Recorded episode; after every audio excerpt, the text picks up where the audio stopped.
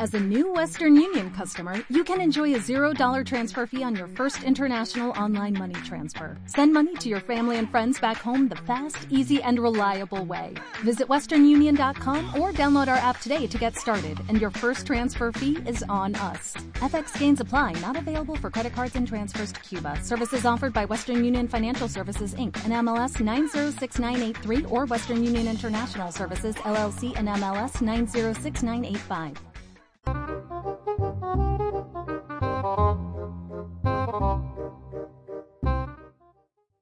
Doy la bienvenida a Psicología y un café, un podcast que surgió de las ganas de acercar a toda la gente ciertos conceptos e ideas que existen dentro de la psicología y el mindfulness para que puedas tener más herramientas para continuar en tu día a día. Yo soy Sandra Tamés, psicóloga social con estudios en tanatología y perspectiva de género.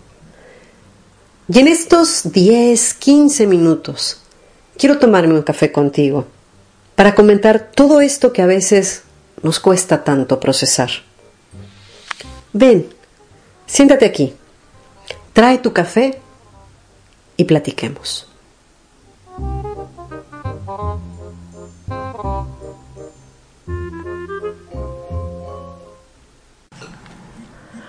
¿Cuántas veces te has encontrado pensando? Es que no voy a poder hacer esto. No voy a poder pasar este examen, no voy a conseguir este trabajo porque seguro no valgo para nada. Mejor ni trato de acercarme a nuevas personas porque en cuanto me conozcan les voy a caer mal seguro. O también puedes estar pensando, mejor termino esta relación antes de que se dé cuenta de que en realidad soy insoportable. Bueno, Primero que nada, ya sabes, te doy la bienvenida una vez más a Psicología y un café con Sandra Tamés, o sea, conmigo. Espero que tengas tu cafecito en mano y vengas con todo el ánimo porque en esta ocasión te hablaré del autosabotaje. Ya otro día te comentaré sobre las creencias irracionales porque no, no son lo mismo y no hay que confundirlas. Por lo general, los pensamientos en el autosabotaje aparecen de forma aislada en muchas ocasiones se vuelven constantes y ahí es cuando se vuelven un problema, pues pueden llegar a limitarte en el ámbito personal, laboral y de relaciones interpersonales, amigos, familia, pareja, etc. Ya sea en acción o simplemente en generar la idea de apenas comenzar algo. El autosabotaje y todas aquellas conductas que están relacionadas con él son actos inconscientes que aparecen en los momentos que pueden suponer un gran cambio en la vida de las personas. Cambios del tipo que sea. Estas conductas tienden a obstaculizar la consecución de metas o logros mediante automanipulaciones inconscientes. Imagina el autosabotaje como una persona externa, cuyo objetivo es mantenerte dentro de tu zona de confort, dentro de la cual todo es fácil o al menos previsible, y es por eso que se presenta a ti como un tipo de mecanismo de defensa que, como te decía, es inconsciente, a través del cual intentamos evitar posibles sufrimientos futuros, situaciones de estrés o situaciones desconocidas. Justo por ser desconocidas, es que son imaginarias. Y recuerda, sufrimos más por lo que imaginamos que por lo que pasa en realidad. En fin, teniendo esto en mente, veamos, ¿cuáles son las causas del autosabotaje? Y si bien existen una gran cantidad de posibles causas, algunas de ellas, por ejemplo, pueden ser no saber priorizar los objetivos, falta de autocontrol, falta de motivación, incertidumbre sobre lo que quieres conseguir, falta de seguridad en ti y en lo que vas a hacer, la creencia de que no mereces lo que sea que sea, solo no lo mereces. Objetivos impuestos por tercero y temor al fracaso, temor a salir de la zona de confort o a no estar a la altura de las expectativas de los otros. Todas estas señales, creencias y huellas habitan en nuestra mente y aparecen de forma inesperada, adquiriendo el control sobre nuestras conductas, interfiriendo en los proyectos y en las posibilidades de evolución de nuestra propia vida. Hay que recordar que este autosabotaje es un conjunto de pensamientos obsesivos que se transforman en comportamientos que nos detienen y si nos autoevaluamos, podemos encontrar una gran oportunidad para avanzar y movernos de este lugar en el que ya sentimos incomodidad. Ahora que ya sabemos cuáles son las causas, veamos también cuáles son las características, para que cuando comiences a sentir alguna de ellas, la puedas identificar más rápidamente y así comenzar a controlarlas. Los sentimientos que puedes tener cuando te autosaboteas pueden ser inseguridad, sensación de falta de control y a veces más que sensación, la certeza de que no vas a controlar las cosas y comienzas a desconfiar de ti y tus capacidades. Como te dije anteriormente, este autosabotaje generalmente surge cuando estás por tomar una decisión que cambiará tu vida. Y entonces me puedes decir, es normal tener estos sentimientos, ¿no? Y de hecho sí, la mayoría de las personas tenemos estos sentimientos cuando tomamos una decisión que sabemos que puede cambiar nuestra vida. El problema surge cuando estos se vuelven tan fuertes que se convierten en algo que te paraliza, que no te deja avanzar. Esta es la afectación real. Entonces, bueno, ya tenemos causas, ya tenemos características, ahora vamos a hablar de la forma en que se puede presentar Saber en qué actitud o actitudes debo fijarme para poder hacer consciente que me estoy autosaboteando y entonces poder trabajar en ello.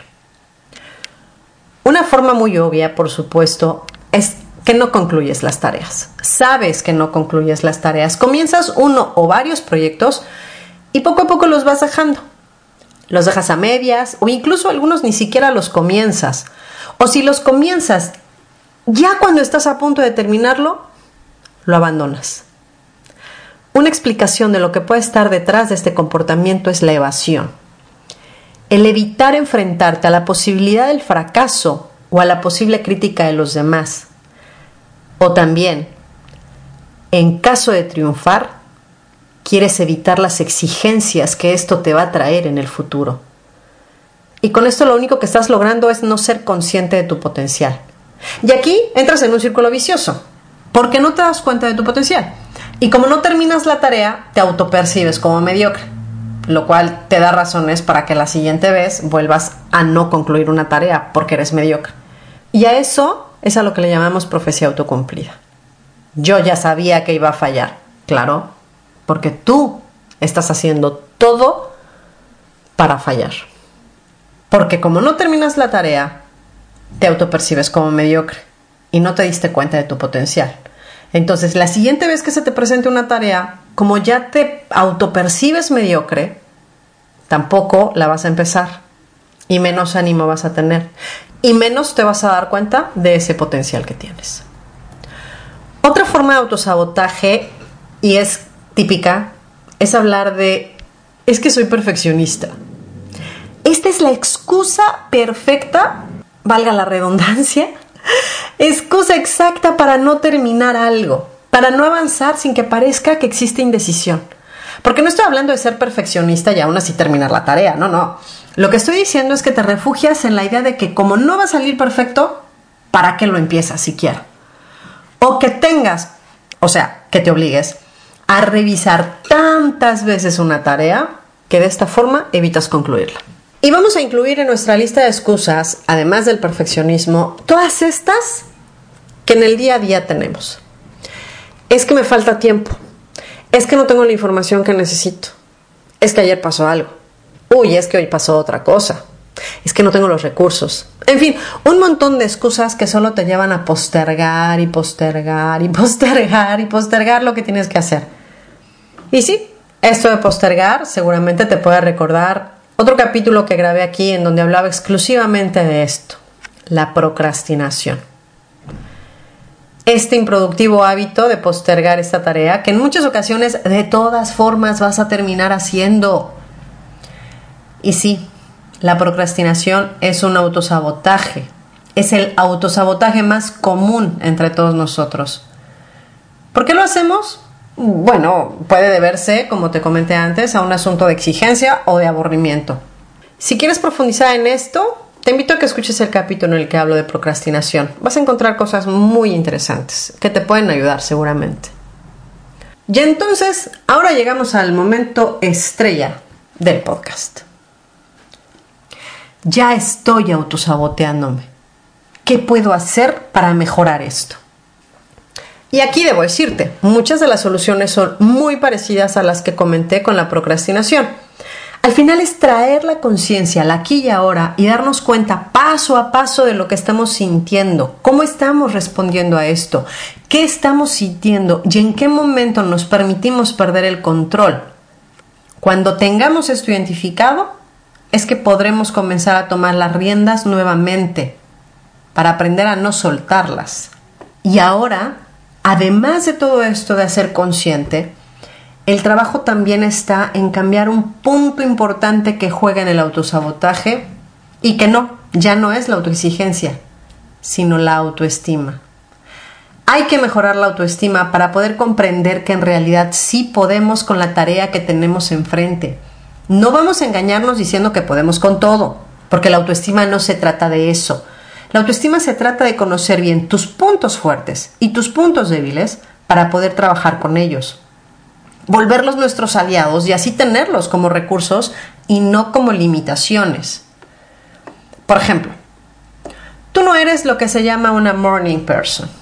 Las mañanas no te funcionan igual que a mucha gente que despierta con energía, se levanta de una vez de la cama apenas suena el despertador, se sienten casi casi que con superpoderes apenas se bajan de la cama.